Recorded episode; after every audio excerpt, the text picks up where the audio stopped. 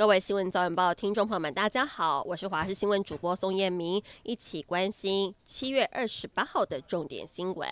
中台杜苏芮今天清晨到上午逐渐接近金门，从中国沿岸登陆。从今天凌晨起，南部的风雨有感，台南、高雄、屏东跟嘉义等县市都在今天清晨紧急宣布停班停课。气象本专指出，杜苏芮的双眼强外圈正在把内圈吃掉当中，澎湖正在遭到最强核心侵袭当中。气象局今天清晨也对了金门、澎湖发布了台风强风告警的国家级警报，两县市将出现。平均十二级风或是阵风十四级以上的风力，呼吁要做好防灾准备。红海今天发放现金股利，每股配发新台币五点三元，总计发放股利达七百三十四点七四亿元。红海集团创办人郭台铭持股大约是十七点四二亿股，估计有九十二点三二亿元股息入袋。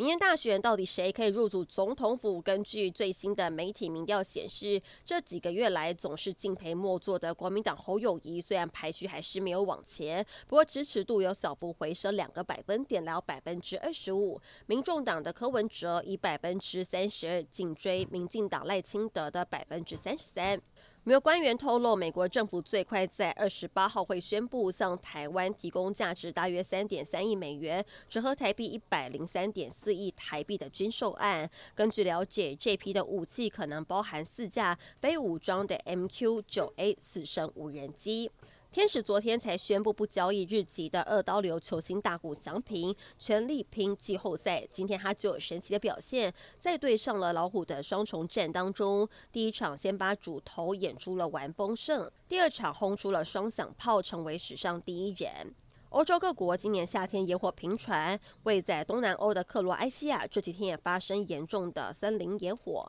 火势燃烧超过了四百公顷，还一度威胁到知名影集《冰火之歌》的取景地杜布洛夫尼克。当局紧急派出了上百名消防员，还有多架的飞机到当地救火。所幸野火发生地点并没有民宅，目前没有造成伤亡。希腊官员表示，当地时间二十七号中部一座的空军弹药库发生爆炸，所幸没有传出伤亡。由于近期地中海地区热浪侵袭，希腊连日来的森林野火已经蔓延到空军基地外的弹药库，并且引发了一连串爆炸，还震碎附近房屋的窗户。幸好当地消防单位已经提前疏散民众，目前没有传出任何伤亡。